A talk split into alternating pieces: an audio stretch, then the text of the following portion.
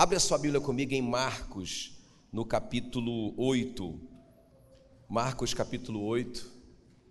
Fica muito ligado, porque Deus vai falar muito no seu coração nessa noite, em nome de Jesus. Marcos 8, a partir do versículo 22. Diz assim a palavra do Senhor: Então chegaram a Betsaida e lhe trouxeram um cego, rogando-lhe que, rogando que o tocasse. Eu vou ler de novo. Marcos 8, 22. Então chegaram a Betsaida e lhe trouxeram um cego, rogando-lhe que o tocasse. Jesus, tomando o cego pela mão, levou-o para fora da aldeia e, aplicando-lhe saliva aos olhos e impondo-lhe as mãos, perguntou-lhe: Você está vendo alguma coisa? Este, recobrando a vista, respondeu: Vejo os homens, porque como árvores os vejo andando.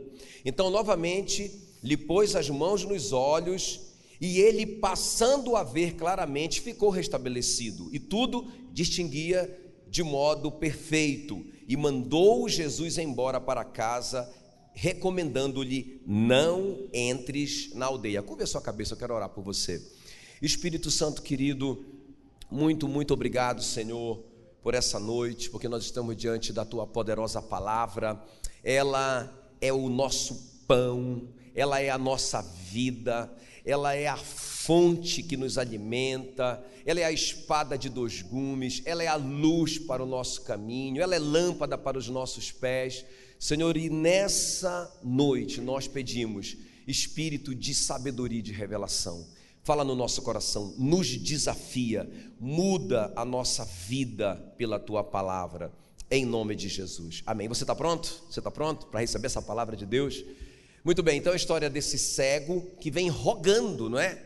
Ele vem clamando, porque o que, é que ele quer? O que, é que o cego quer?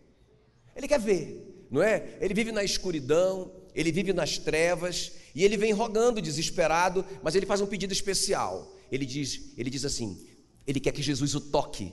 Ele vem rogando-lhe que Jesus o tocasse. Só que Jesus não fez do jeito dele, não é? Jesus não foi lá e tocou e curou ele.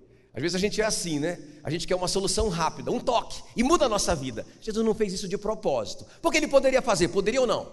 Ele já tinha feito. Em outras ocasiões, ele só falou lá para o Bartimeu: seja feito conforme a sua fé, e curou o Bartimeu. Mas dessa vez, Jesus quer dar um ensino, não só para esse cego, mas também para nós hoje à noite. Então, ele não só não toca no cego, mas ele pega o cego pela mão, leva o cego para fora da aldeia. Olha só, e ele faz uma coisa inusitada. A Bíblia diz que ele passa saliva nos olhos do cego, isso mesmo, saliva. E depois que ele passa saliva, ele faz uma pergunta para o cego: Você está vendo alguma coisa? E o cego, é, é, ele responde: eu estou vendo mais ou menos, porque eu estou vendo os homens como árvores que estão andando. Olha só, irmão, que visão desfocada desse cego. Ele já foi tocado por Jesus, não é? Jesus já passou a saliva, mas ele, ele tem uma visão desfocada, ele está vendo pessoas como árvores, e ele não consegue reconhecer Jesus a um palmo de distância dele. Então a, a visão dele está distorcida, talvez até a visão dele mesmo está distorcida, desfocada. Então Jesus faz todo o processo novamente. Quem está comigo aqui? Jesus faz todo o processo novamente, outra salivada no, no, no, no rosto do cego, e aí, irmãos, aí sim a Bíblia diz: olha só, que ele é, é passando a ver claramente ficou restabelecido e tudo distinguia de modo perfeito. Diga visão perfeita. Diga bem forte, visão perfeita. Agora ele está vendo de uma forma perfeita. Então, irmão, eu quero falar sobre isso com vocês nessa noite. O nosso tema é a pergunta que Jesus fez para ele. Qual foi a pergunta que Jesus fez para ele? Você está vendo alguma coisa? É a pergunta que eu quero fazer para você nessa noite. Você está vendo alguma coisa? Você está vendo aquilo que o Senhor quer que você veja. Você está tendo a visão correta das pessoas que Jesus está enviando para você. Sabia, irmãos, que Deus está enviando pessoas na nossa vida. Não é? Ele está colocando pessoas, e às vezes a gente está olhando aquelas pessoas como árvores, não dá valor nessas pessoas, e essas pessoas podem ser chaves para a nossa vida. Quem está me entendendo? Às vezes a gente não está tendo a visão correta do próprio Jesus, mas eu creio, irmão, no meu coração, que mais do que um ensino hoje à noite, mais do que um ensino, eu creio que Ele, ele quer abrir os nossos olhos espirituais. Por isso que eu te pergunto: você está pronto? Você está pronto? Coloca a mão aí nos seus olhos, diga, diga assim: essa noite eu vou ver o que Deus quer que eu veja. Amém, queridos? Então, é tão importante, irmãos, a gente ter essa visão correta, essa visão espiritual. Porque olha o que diz em Isaías 45, 3: Dar-te-ei os tesouros escondidos e as riquezas encobertas. Repete isso comigo: tesouro escondido. Bem forte: tesouro escondido, riqueza encoberta. Você percebe que a sua riqueza, e quando eu falo de riqueza, eu não estou falando só de dinheiro. Tem muita coisa que vale muito mais do que dinheiro, irmãos, não é? Você percebe que a sua riqueza, você percebe que o seu tesouro está escondido? Você percebe que eles estão encobertos? Você percebe que você precisa de algo mais do que olhos naturais para ver isso? Você, você precisa de uma percepção espiritual. Você precisa que os seus olhos sejam abertos por Jesus hoje à noite para que você veja essas coisas escondidas que Deus tem para a sua vida. Eu também estou assim, irmãos, porque eu creio que nessa noite nossos olhos vão ser abertos em nome de Jesus. E nós vamos ver. Eu estava pensando no José do Egito. Escuta, o José do Egito tinha uma visão. Ele tinha uma visão clara de quem ele seria no futuro. Ele sonhava com feixes de trigo que se dobravam diante dele, representavam as pessoas, os irmãos dele. Ele, ele sonhava com o sol e a lua e as estrelas se curvando di, diante dele. O que significa o sol e a lua? O sol, a Bíblia diz em Gênesis, governa o dia, a lua governa, a lua e as estrelas governam a noite. O que, que ele está entendendo? Meu Deus, eu vou ser um líder de líderes, eu vou ser um líder mundial de líderes mundiais. Ele, ele, sabia que ele. Irmão, apesar dele ter sido preso, apesar de dar tudo errado para ele, mas lá dentro ele, ele alimentava uma visão correta da identidade dele. Vocês estão entendendo? Ele sabia quem ele seria. Eu vejo o Abraão, ele também tinha uma visão. Deus falou para ele: Olha, Abraão, sai da tua terra, da tua parentela, vai para o lugar que eu vou te mostrar, e através de ti eu vou abençoar todas as famílias da terra. Vai! E ele foi. Irmãos, e depois de tantos anos que ele foi, que ele obedeceu, não aconteceu nada. Ele continuava sem filhos. Aí Deus dá outra visão para ele. Deus faz com que ele saia da, da tenda dele e Deus manda ele olhar as estrelas, ele contar as estrelas. Deus dá uma visão para ele e o Abraão vê aquela quantidade enorme de estrelas que ele não podia contar e Deus disse para ele: assim que vai ser a sua descendência. Isso é uma visão. Então, cada vez que o Abraão ia vivendo, e ele ia ficando cada vez mais velho, e o tempo ia passando, mas ele fechava os olhos naturais e via com os olhos espirituais que ele teria uma grande descendência. Isso é visão. Então, irmãos, nós precisamos de olhos abertos. Agora você pode, você pode pensar assim: peraí, pastor, você está falando de Bíblia, de coisas sobrenaturais da Bíblia, de visões sobrenaturais. Então, deixa eu te falar uma visão contemporânea de alguém que tinha uma visão não é, nos nossos dias, para que você possa aplicar esse princípio da visão espiritual. Tem um homem chamado Henry Crowell. Esse homem tinha uma visão, ele tinha um sonho, ele alimentava uma paixão desde criança, que ele seria um pregador para as nações. E ele sonhava com isso, ele era muito crente, muito apaixonado por Jesus. Ele queria pregar o evangelho, mas com 17 anos ele adquiriu tuberculose. É uma história real. E aí a tuberculose afetou as cordas vocais dele. E ele não podia, não podia falar quase. E ele não conseguia, ele não poderia ser um pregador. Um dia ele foi numa reunião do grande D.L. Moody, o grande evangelista, e aí o evangelista pregou e falou sobre cura e orou pelos enfermos. E sabe o que aconteceu com, com o Henry Croyle? Nada, isso mesmo, nada. Não aconteceu nada, ele continuou é, é, sem poder falar. Mas naquela noite ele se ajoelhou ali, ele orou essa oração. Eu não posso ser um pregador, mas eu posso ser um grande empresário. Deus, se o Senhor me deixar ganhar muito dinheiro, eu vou usá-lo a seu serviço. Irmãos, e isso aconteceu. Logo depois ele comprou um moinho de trigo abandonado, falido, quebrado, e ele transformou esse moinho na aveia quaquer. Irmãos, essa multinacional fatura milhões de dólares por ano até hoje, é uma das grandes empresas do mundo.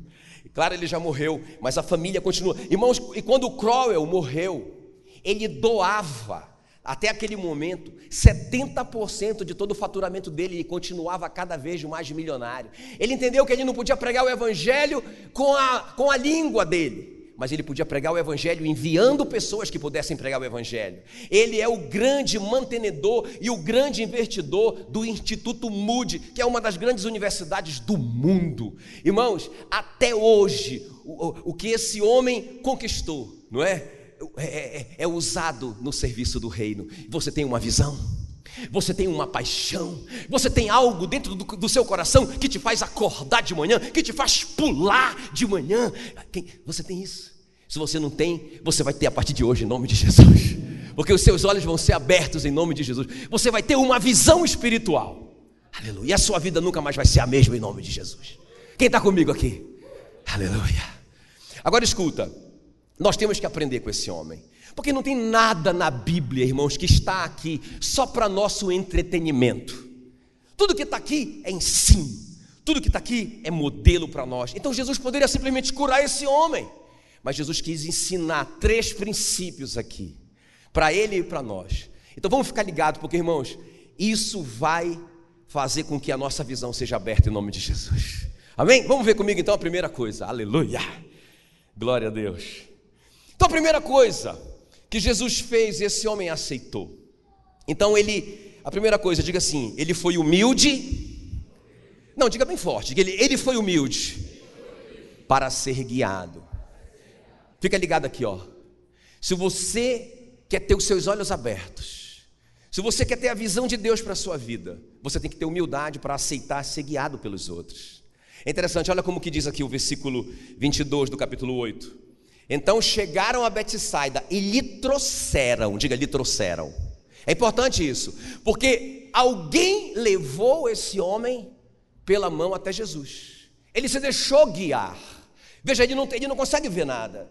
Ele não sabe quem é Jesus. Como que ele vai reconhecer Jesus? Alguém tem que levá-lo até Jesus e alguém tem que dizer: é esse, é esse que é Jesus. Olha, ele está perto de você, ele está na sua direção. Eu vou te levar até Ele. Então, irmãos, se a gente não tiver humildade para ser guiado, jamais a gente vai ter os nossos olhos abertos para ver os tesouros escondidos e as riquezas encobertas. Jamais, jamais. Nós precisamos de, de ter essa humildade. Outra coisa que acontece aqui, levaram ele até Jesus, rogando-lhe que o tocasse. Agora escuta, versículo 23.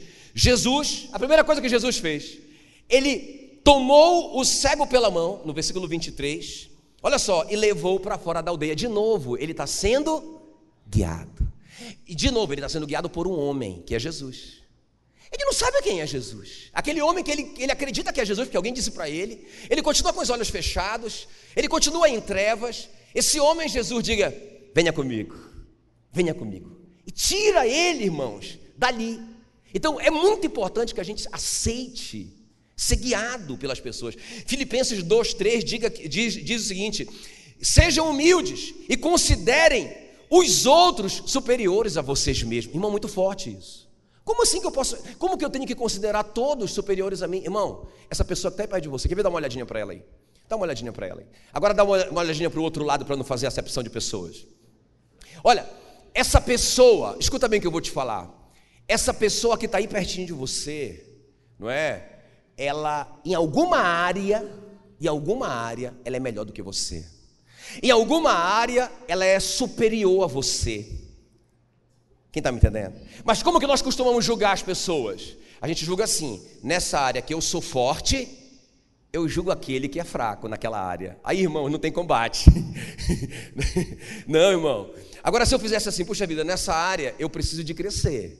Eu sei que eu sou fraco. E esse cara aqui é forte. Eu vou buscar o conselho dele. Não é porque ele está tendo sucesso nessa área, ele pode me ajudar. Isso é se deixar levar pela mão, quem está me entendendo? Na multidão de conselheiros, a sabedoria. Você percebe que isso vai começar a abrir os seus olhos e te levar para o lugar certo. Para o lugar que Deus quer que você esteja. Irmão, baseado até nessas histórias desses homens que tiveram grandes visões espirituais, como José, que eu falei, Abraão, como Moisés que viu a sarça ardente, todos eles, sem exceção, tiveram homens nas suas vidas que os ajudaram muito. O José não seria quem ele foi se ele não tivesse o Potifar, se ele não tivesse aquele prisioneiro lá, o, o copeiro do rei, se ele não tivesse o próprio rei. Ele precisou de homens, apesar dele ter uma visão espiritual. O Abraão precisou muito de homem. Lembra dos 318 guerreiros que andavam com Abraão, que todos eram nascidos da casa dele? O Abraão teve grandes vitórias, até ele cumprir a grande visão da vida dele, porque ele foi ajudado por muitas pessoas. Irmão, nem, o que se falar do, do, do Moisés, ele tinha uma grande visão, mas ele precisava, ele precisou do Arão para falar por ele, porque ele mesmo disse: Eu não sei falar, o Arão é melhor do que eu. Quem está me entendendo? Então, todos nós, irmãos, precisamos aceitar sermos conduzidos por alguém. Nós precisamos aceitar aquelas pessoas que Deus está colocando na nossa vida. Quer ver um grande exemplo para nós, irmãos, que é um modelo para nós, que, que me constrange toda vez que eu leio esse texto de Mateus 3, é o próprio Senhor Jesus. Porque a Bíblia diz, irmãos, que ele, ele dirigiu-se para Galiléia, para o Jordão, a fim de ser batizado por João Batista. Você pode entender o que eu estou falando? Você, você entende que Jesus, Deus conosco, o Deus Emanuel tomou uma decisão. O cara é profeta. Entre nascidos de mulher, nunca houve um homem como João Batista. Foi Jesus que disse isso. Eu vou lá, ele precisa me batizar. Eu vou lá. Quando ele chegou lá, o João mesmo disse: Você aqui? Não, você que tem que me batizar. Você que tem. E ele disse: você, você precisa me batizar para que se cumpra toda a justiça. Meu Deus, que humildade. Agora você pode imaginar Jesus, Deus, o Deus Emanuel, se curvando diante do homem. Ah, pastor, eu não, eu não me curvo diante do, de homem nenhum, eu só recebo diretamente de Deus, eu sou o crente Adão. Conhece o crente Adão? O Adão só recebia diretamente de Deus. O Adão não aceitava se, se submeter a ninguém, até porque não existia ninguém mesmo. Mas só recebo de Deus, só Deus que fala comigo, se, for, se não for Deus. Mas irmãos, Deus, quando esteve aqui na pele de um homem, se submeteu a um homem. Que coisa mais chocante, né? Eu não sei se isso te abala, eu não sei se isso te desafia, mexe com a sua estrutura, não é? Mexe com o meu orgulho, porque Jesus se curvou e sabe o que, irmãos? O grande, o maior batizava o menor, essa era a regra. Então, quando Jesus se submete ao João, ele está dizendo: Você é superior a mim. É por isso que é, Filipenses Dá esse testemunho, sejam como Jesus, que mesmo sendo em forma de Deus, não teve por usurpação ser igual a Deus, mas a si mesmo se esvaziou tomando a forma de servo. E ele mesmo considerava todos os outros superiores a ele. Meu Deus, que coisa tremenda. Então, quando ele se abaixa e ele se curva e o João batiza o próprio Deus, a Bíblia diz que quando Jesus se levanta das águas do batismo, acontece uma coisa extraordinária que jamais teria, tinha acontecido na vida de Jesus até, até aquele momento. Escuta bem, o versículo 16 do capítulo 3 fala que quando Jesus saiu da água, eis que se lhe abriram os céus. Quantos querem céus abertos sobre a sua vida? Qual é o caminho? Qual é o caminho? Humildade para ser guiado. Humildade para considerar o outro em alguma área superior a mim. O céu se abriu. Por que, que o céu não se abriu antes? Todo esse tempo, Jesus já tem 30 anos de idade e não se falou de um céu aberto sobre ele. Interessante isso. Mas uma coisa aconteceu aqui, a Bíblia diz que ele viu o Espírito de Deus descendo sobre ele em forma de pomba. Olha só, irmãos, a revelação do Espírito Santo. Quem está comigo? Quem está comigo aqui? A revelação do Espírito Santo para o homem que se deixa guiar, para o homem que submete a um outro homem. E outra coisa aconteceu, ele ouviu uma voz, no versículo 17 do capítulo 3 de Mateus, fala que ele ouviu uma voz do céu que disse para todo mundo ouvir, inclusive ele: Este é o meu filho amado, em quem eu me compraço. Aleluia. Em nenhum momento Jesus tinha ouvido isso. Só agora ele ouviu, e sabe o que? Você vai ver no capítulo seguinte, capítulo 4 de Mateus, a Bíblia diz que o Espírito Santo toma Jesus e o leva para o deserto, a fim de que ele seja tentado por Satanás. Por que ele não foi tentado antes?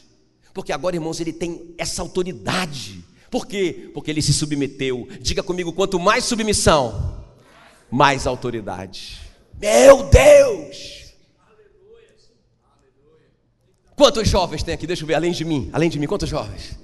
Irmãos, Ouça, ouça esse coroa que você chama de pai, e essa coroa que você chama de mãe.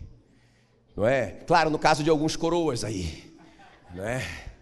Porque irmãos, quando você é guiado, quando você se deixa guiar por esse líder, por esse, quando você recebe esse profeta, no caráter de profeta, essa história de o profeta não tem honra na sua casa, irmão, na casa de alguém que não conhece Jesus. Porque na casa de alguém que ama Jesus, o profeta é, é mais honrado na casa dele. Quem está me entendendo? Então, se você recebe esse profeta, você recebe esse pai, no caráter de pai, no caráter de profeta, você recebe o galardão de profeta. E sabe o que, jovem? Sabe o que, jovem? Você vai começar a ser conduzido para um lugar que você vai ter a visão correta das coisas. Você vai ver o tesouro escondido que Deus tem para você, a riqueza encoberta que Deus tem para você, porque você está aceitando se guiar, se, se deixar guiar pela mão por um homem. Quem está me entendendo? Aleluia. Primeiro lugar, aleluia. Agora, em segundo lugar, então a primeira coisa é isso, irmãos: esse cego se deixou guiar pela mão. Que coisa mais tremenda. E a segunda coisa, ele saiu da aldeia. Tem algo interessante aqui, tem algo muito poderoso aqui. Ele saiu da, diga ele saiu da aldeia. Diga ele se deixou guiar. Diga ele saiu da aldeia. Mais uma vez, ele se deixou guiar.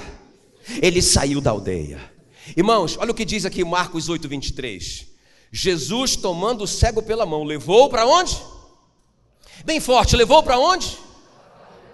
Para fora da aldeia. Sabe, irmãos, deixa eu te falar uma coisa. Tem coisas que nós precisamos deixar. Porque é, essa aldeia, ela, ela, ela significa duas coisas. Jesus sabia que aquele lugar era um lugar do pecado daquele homem. Era um lugar onde ele era dominado pelo pecado. Era a primeira coisa, que escuta bem. Então, algumas áreas da vida dele, ele já não tinha a chave da porta. Algumas áreas da nossa vida, nós perdemos a chave da porta. O que significa isso? A porta está aberta. A gente chama isso de porta de descontrole. A gente não controla mais aquela área. A gente está viciado naquele erro naquele pecado. Entende o que eu estou falando? Então, Jesus sabia que aquele lugar era o lugar das trevas. E veja bem, nas trevas, as trevas é o lugar onde Satanás governa. Quem está me entendendo? Ele não é o príncipe das trevas? Então, naquele lugar onde o meu pecado não é confessado, onde o meu pecado é escondido, onde só eu sei o que eu estou fazendo e tá, estou fazendo errado, irmãos, aquele lugar de escuridão, de trevas é um lugar que está sob a jurisdição de Satanás. Então Jesus tira ele daquele lugar. Sabe, a Bíblia diz que o Deus deste século cegou o entendimento das pessoas para que não lhes resplandeça a luz do evangelho. Olha só, como é que ele cega? Como é que ele cega a pessoa lá na escuridão, lá nas trevas, lá na, fazendo aquela coisa que tá, ele sabe que está errado. Mas ele pensa, eu não consigo viver sem isso. E é mentira do diabo não é? E aí naquele lugar, irmãos, escuta aqui, ó, olha para mim. Nós estamos falando de ter a nossa visão espiritual curada. Nas trevas nós não vamos ver Jesus. Nas trevas nós não vamos ver os tesouros escondidos. Nas trevas nós não vamos ver as riquezas encobertas. Nas trevas, irmãos, só tem cegueira. Então Satanás quer te manter nas trevas, sob a jurisdição dele, para que você não veja o que Deus tem para a sua vida. Veja bem, como que ele quis distorcer a visão do José do Egito. Ele colocou uma mulher, pensa missa e universo na vida dele. A mulher tentou seduzi-lo. Por quê? Porque se o José caísse ali, já era. Ele ia ficar cego para o que Deus tinha para ele. Quem está me entendendo? Então te liga. Não é? Você tem que sair da, tem que sair da aldeia. Tem que sair daí, vai embora. Igual, quer ver? Lembra do Ló, né? Um cara que, que, que o Ló é um cara assim que, meu Deus, o, o, apóstolo Pedro chama o Ló de o justo Ló. Pensa num cara top, o Ló. Um cara que andou com Abraão.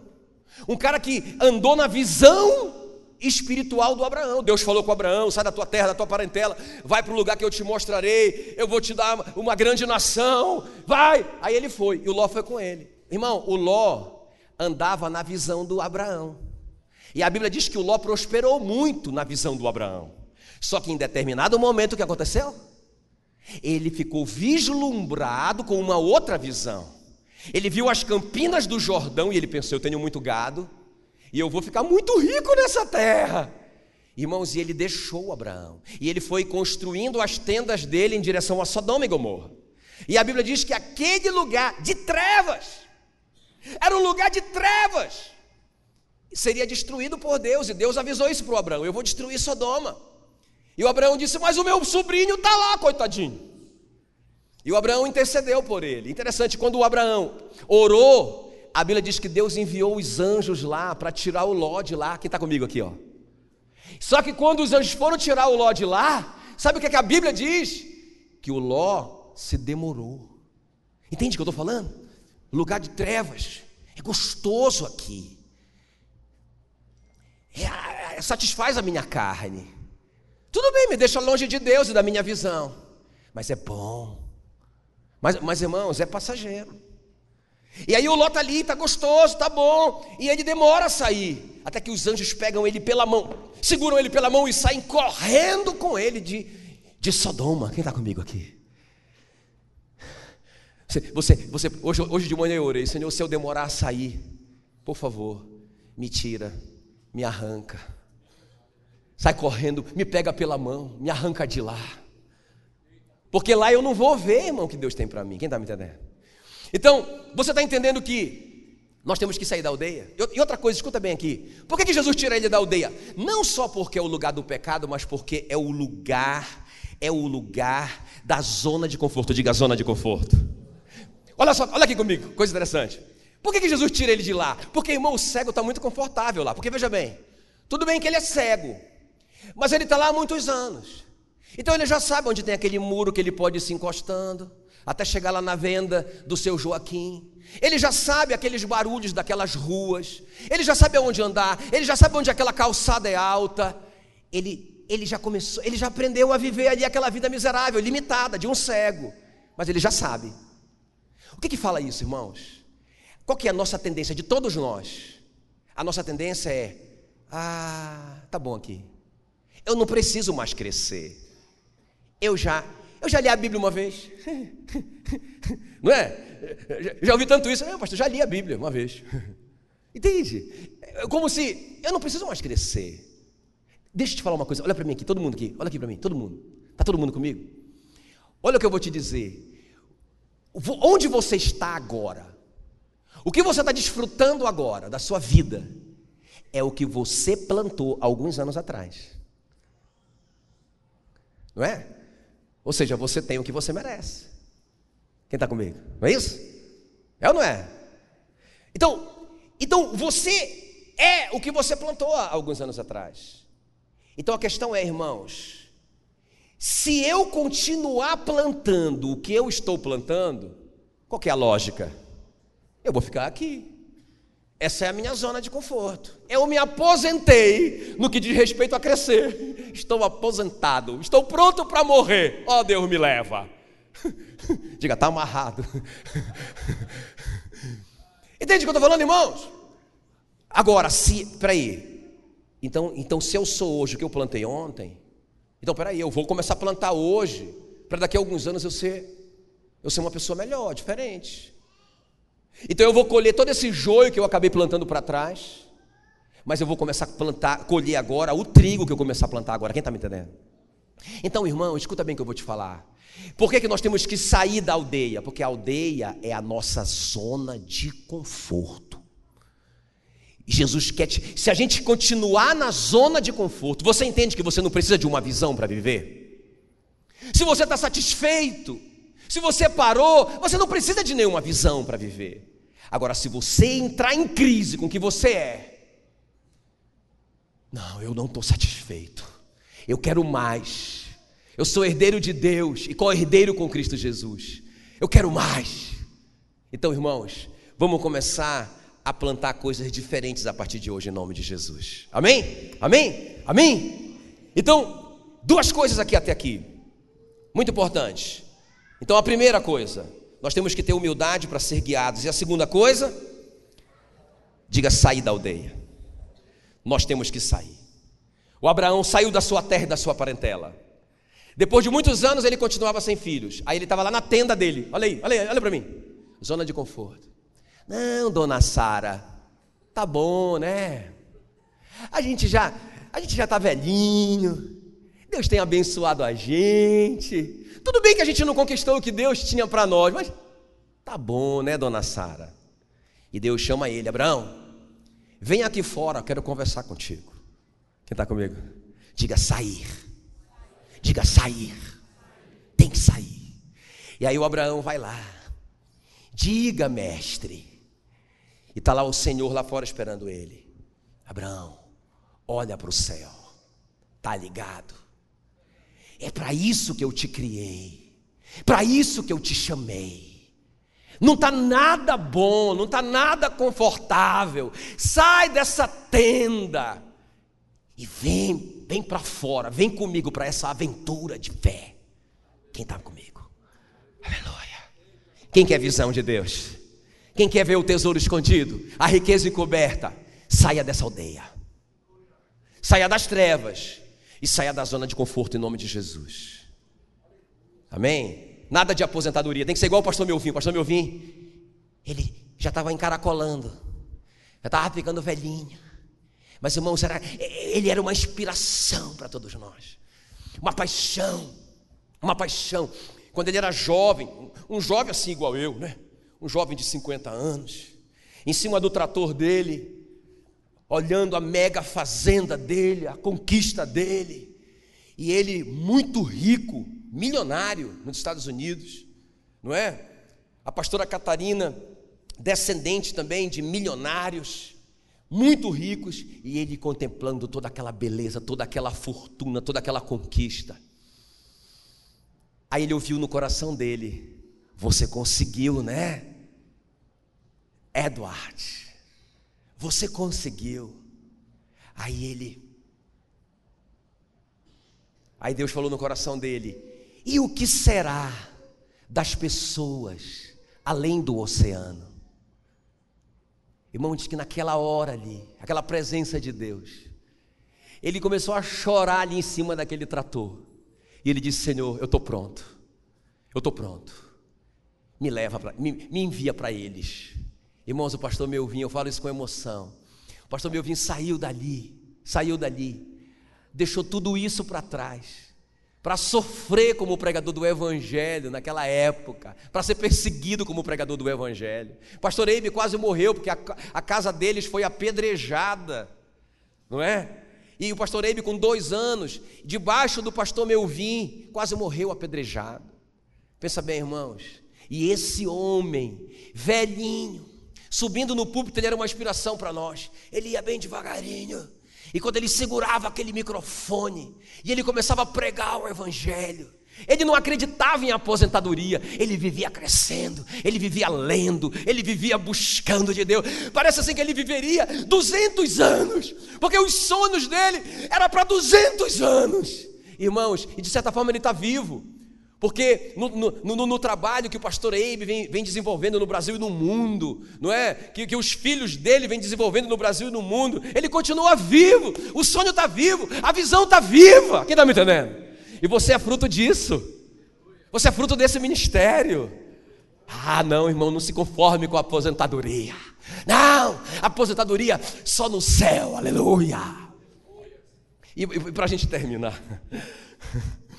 E para a gente terminar, terceiro lugar, o que aconteceu com esse homem? Ele pegou, ele, ele, ele foi guiado pela mão, ele saiu, tanto das trevas quanto da zona de conforto, mas uma terceira coisa aqui, ele se sujeitou à palavra, diga, ele se sujeitou à palavra, bem forte, diga sujeição à palavra, mais forte, sujeição, sujeição à palavra. Quer ver? Olha comigo aqui, Marcos 8, 23. Jesus, tomando o cego pela mão, levou-o para fora da aldeia. Irmãos, e aplicando-lhe saliva aos olhos e impondo as mãos. É muito interessante isso aqui, sabe por quê? Olha aqui para mim. O que, é que o cego quer? Lembra que ele, o que, é que ele vinha clamando? O que, é que ele vinha clamando? Alguém falou? Não. O que, é que ele vinha clamando? Senhor, me toque. Claro que ele, ele, ele, ele entendia que aquele toque ia curá-lo. Só que Jesus não fez do jeito dele. Então veja bem, olha a submissão dele a tudo que Jesus vai fazer. Você está pronto para abrir os olhos? Você está pronto para ser curado da cegueira? Você está pronto para fazer o que Jesus te mandar fazer? Então, irmão, Jesus não fez o que ele queria. Jesus fez do jeito dele. Primeira coisa que Jesus fez, vem cá. Segurou na mão dele, vamos dar uma volta. Tirou ele da aldeia, você já entendeu isso. Segunda coisa que Jesus fez, irmãos, é, é bonito a gente falar saliva, mas é, a palavra é feia, né? É cuspe mesmo. Me, me, perdoem, por favor, queridos, de falar isso, nessa hora que vocês vão tomar esse açaí daqui a pouco. Jesus cuspiu e passou nos olhos do homem. Irmão, imagina se. Ah, é, é bonito a gente ler a história, o final. Mas se fosse a gente, né, tivesse que passar por todo esse processo, tira a gente da nossa zona de conforto, tira a gente daquele lugar de trevas que a gente gosta tanto, leva a gente para fora, irmão, dá uma cuspida nos nossos olhos. Aí quem diria assim, eu quero, não é? Então, é, é totalmente diferente do que ele queria. Olha, olha, Jesus vai fazer de cabeça para baixo o milagre. Muitas vezes Jesus faz de cabeça para baixo. Jesus não tocou primeiro. Jesus tirou ele primeiro daquilo que ele gostava. Jesus cuspiu no rosto dele. E depois, sim, Jesus tocou. Sabe quando que Jesus tocou? Quando Jesus perguntou para ele: Você vê alguma coisa? Você está vendo alguma coisa? Então ele diz: Eu estou vendo os homens como árvore. Tá vendo? Até Jesus ele estava vendo como uma árvore, não é? E aí, Jesus fez tudo de novo. Quem está me entendendo? Meu Deus, todo o processo de novo fez. Aí sim ele começou a ver. Então veja bem, não é do jeito que a gente pensa que vai ser. Pode te custar alguma coisa. Nós somos uma geração assim, ó. Ah, eu estou passando um problema. Eu preciso de algo. Ah, eu quero que seja assim, ó. Irmão, porque quando antigamente, quando eu queria falar com a Meila, 21 anos atrás, e eu morava, eu estava morando em Santarém, não é? Bem no interiorzão lá, né? Eu trabalhava lá, na Embrapa lá. Então, para eu falar com a Meila era tão complicado, eu tinha que, eu tinha que ir para a cidade para ligar de um telefone público para a Meila. Pensa bem. E, irmãos, isso para mim era tão rápido. Puxa vida, que privilégio. A gente sair do interior, ir lá para a cidade e aí entrava numa cabine, comprava um crédito para falar com a minha gata, top das galáxias. Só que hoje, irmão, pensa como que é hoje. Pensa como é que eu hoje eu mando um WhatsApp para o outro lado do mundo. E em milésimos de segundo a informação já chegou e já voltou. Entende como que a gente está hoje? Então hoje, a gente quer que as respostas de Deus sejam também Assim, a gente não quer passar por processo, né? a gente não quer sair da aldeia, a gente não quer pegar cuspe na cara, a gente não quer que não dê certo. Irmão, deixa eu te falar uma coisa: não deu certo a primeira vez. Você acha que isso saiu do controle de Jesus? Você acha que Jesus fez, fez uma coisa e deu errado porque Jesus não conseguiu? Irmão, ele é onipotente, ele pode todas as coisas, quem está ligado? Não deu certo porque fazia parte do processo, você está ligado? Quando não dá certo para você, não é porque Deus falhou com você, é porque faz parte do processo. Não saiu do controle de Jesus. Irmãos, veja bem. O cara ficou. É, peraí, peraí, deixa eu ver se, se o milagre. Bom, é, é, o milagre não funcionou bem, porque eu estou vendo os homens como árvore. Lembra do Naamã? O Naamã chega diante do profeta e ele pensava, ele disse assim: Eu pensava que você ia colocar a mão na minha cabeça e dizer, Ele está curado, e eu ficaria curado da minha lepra. Era isso que eu pensava. Como assim que eu tenho que tomar banho no Jordão? E além do mais, sete banhos no Jordão. Como assim? Na minha terra tem rios melhores.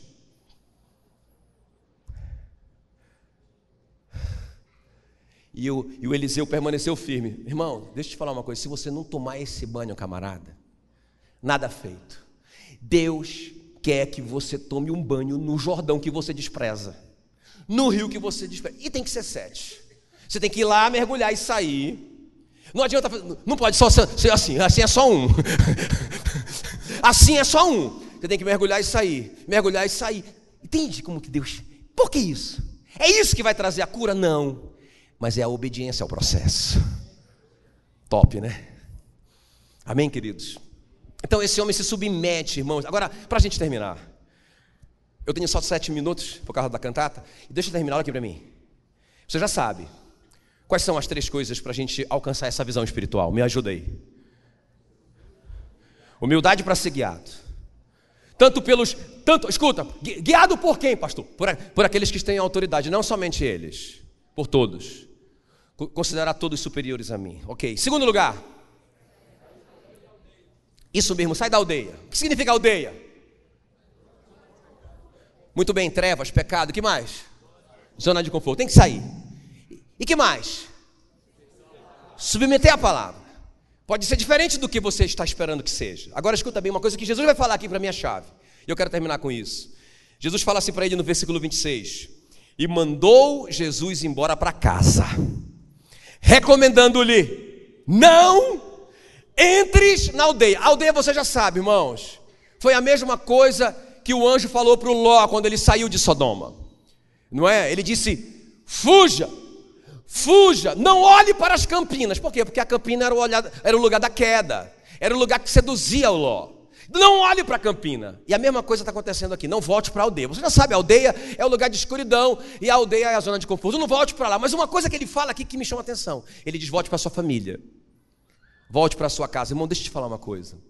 O lugar mais seguro para nós, porque agora nós já estamos curados, ok? Agora esse homem já está curado, ele não é mais um cego. Agora ele não está vendo as pessoas como árvores. Agora ele conseguiu ver Jesus claramente. Agora ele sabe quem ele é. Quem está me entendendo?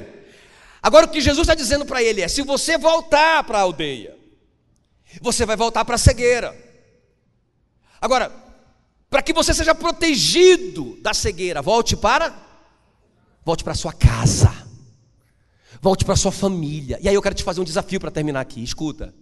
Irmãos, o lugar mais seguro para a gente viver é nesse contexto de família, de casamento, de filhos. E, e aí eu estou te falando isso, você vai dizer para mim: Não, pastor, estou ligado, é isso que eu faço, irmãos. Olha, como pastor, eu tenho visto isso de uma forma tão sutil. A gente começa a mergulhar, a gente começa a trabalhar tanto, a gente começa a correr atrás da visão de Deus. É uma visão de Deus, escuta bem que a gente esquece a nossa família. Está aí, olha, em, em 1 Timóteo 5, 8. Olha o que está escrito lá, não é? Fala assim: que aquele que não cuida da sua família negou a fé, é pior do que o ímpio. Veja bem, irmãos, uma pessoa que é crente, o apóstolo Paulo está falando para o Timóteo, está falando para um discípulo, está falando para a igreja. Timóteo fica ligado. Porque uma pessoa que está na igreja, que já tem a visão de Deus, que já foi curado, que já encontrou Jesus à luz do mundo, que já não anda mais em trevas, que saiu da zona de conforto, uma pessoa que já sabe quem é, já conhece a sua identidade, essa pessoa, se ela descuidar da sua casa, ela volta para a cegueira, irmãos. Quem está comigo aqui? Entende? Não é? A gente estava até falando do Ló hoje de manhã, né? Porque o Ló, é esse cara aqui, escuta bem, olha. O Ló é esse cara que perde a visão. O Ló é um cara que tinha visão e perdeu a visão. Agora veja bem, olha só um sintoma disso.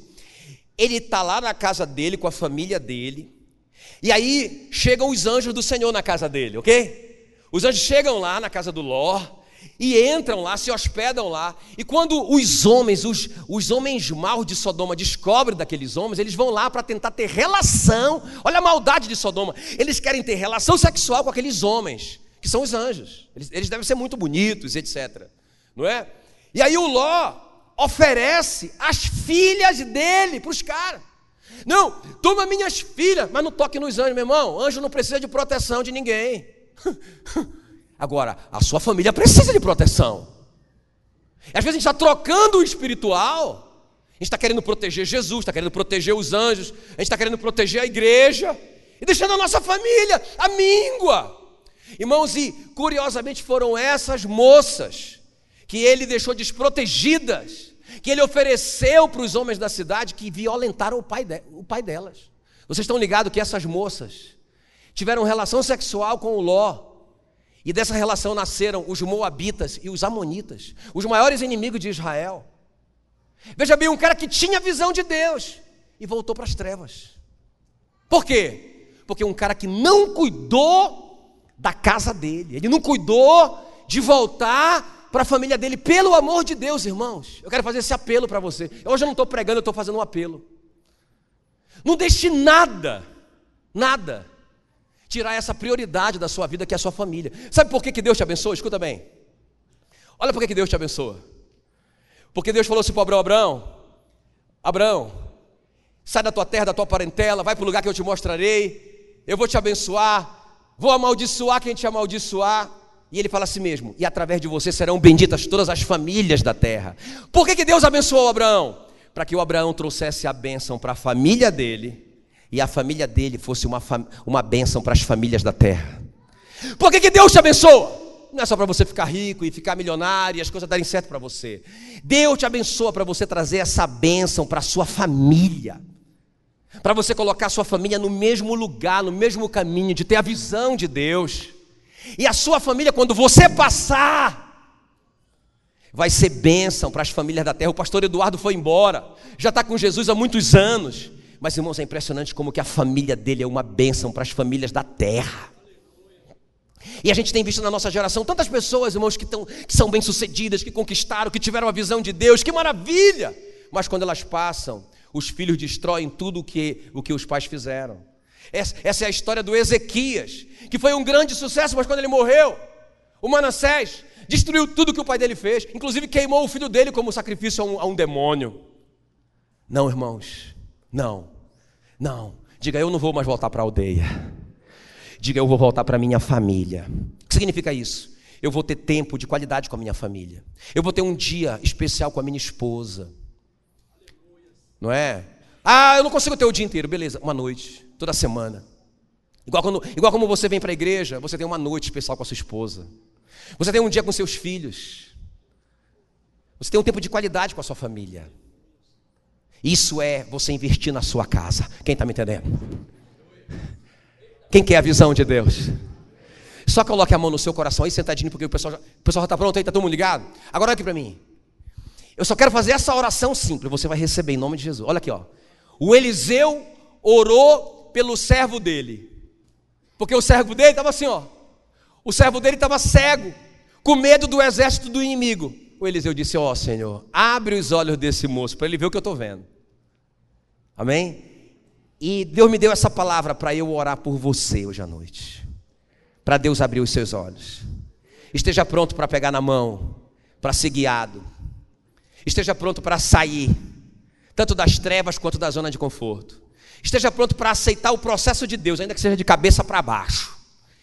E quando tudo acontecer, volte para sua casa. Volte para sua casa, sempre volte para sua casa. Em nome de Jesus, volte para sua casa. Coloque a mão no seu coração. Ô oh, Espírito Santo querido, eu creio que o Senhor nos deu essa palavra profética, não só um ensino humano, mas uma palavra profética de que o Senhor queria abrir os nossos olhos nessa noite. E em nome de Jesus, Senhor, eu oro como Eliseu orou. Abre os olhos desses moços e dessas moças. Abre os olhos para que eles vejam a visão espiritual do Senhor para a vida deles. Para que eles consigam a, a, é, é, acessar o sonho de Deus para eles. O sonho do Senhor para a vida deles. Oh Deus, igual o José, que era um menino pobre, mas que sonhava tão grande. Senhor, faz de novo. Abre os olhos desses moços, dessas moças, abre os olhos desses, desses Abraãos, dessas Saras, abre os olhos desses homens, dessas mulheres, para que eles vejam os tesouros escondidos, as riquezas encobertas, para que eles vivam o que o Senhor sonhou antes da fundação do mundo para cada um deles, em nome de Jesus. Amém e amém. Graças a Deus. Glória a Deus.